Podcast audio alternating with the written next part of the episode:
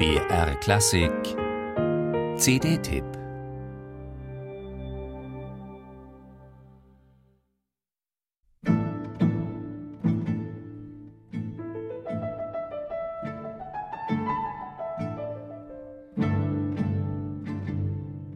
Studiert hat Gabriel Piernet in Paris bei Jules Massenet.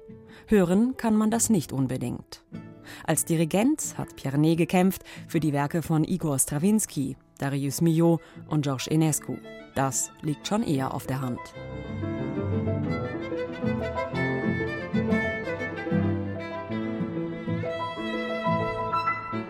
Vieles war weg, vieles anders in den Jahren nach dem Ersten Weltkrieg.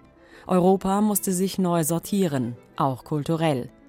Komponieren wie in der Spätromantik, nach 1918 anachronistisch, auch gefühlsmäßig unmöglich.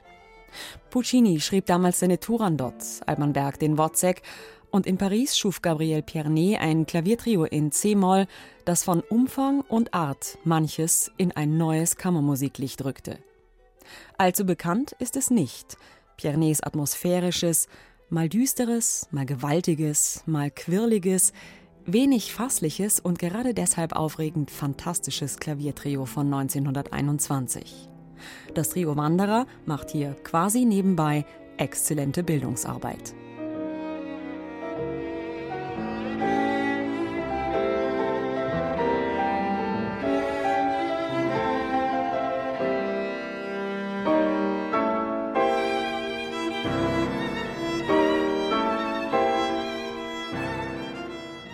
Kombiniert ist Piernets Trio Opus 45 auf der neuen CD des Trio Wanderer mit dem bekannteren, nicht halb so langen Klaviertrio D-Moll von Gabriel Fauré aus derselben Zeit.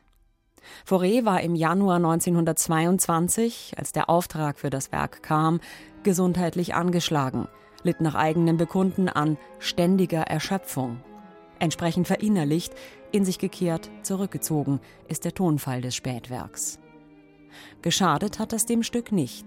Legenden wie Pablo Casals und Alfred Cortot haben Forêts Klaviertrio D-Moll gleich nach der Uraufführung in ihr Repertoire genommen. Knappe 100 Jahre später ist das französische Trio Wanderer mit seiner technischen Brillanz und seiner absoluten Stilsicherheit ein perfektes Interpretenensemble. Französische Kammermusik auf höchstem Niveau.